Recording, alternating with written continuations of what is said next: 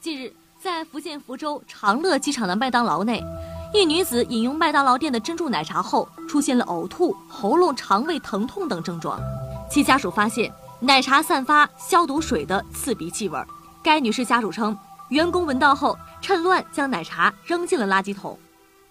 当时为什么就是说你们当时说有那个有消毒水，他们为什么会直接把那个奶茶杯给扔掉？因为消毒水就在奶茶杯里面。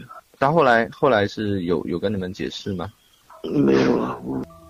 随后，该女子被送往医院救治，医生诊断为是误食消毒水，造成化学性消化道损伤。该麦当劳店发表声明称，事发后餐厅陪同该女子就医，并获得了家属的谅解。啊，哦，已经都解决好了。嗯，医昨天是留院观察的，医生说这个就短期内没有办法，因为他消毒水。碰到的它的那化学物，它是说会危及到肝肝肾脏作用。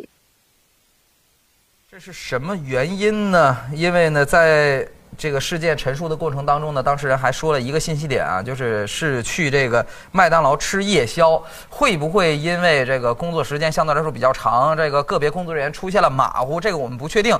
但是无论怎样，这都不能够成为把这个食品安全问题引爆的一个理由或者是借口。嗯，但是咱希望下一回哈，在其实无论什么样的地方吃饭的时候啊，消毒水的味儿应该是很明显能够闻得到的啊，应该非常刺鼻，应该确认一下哈。第一步，咱们也要进行把关。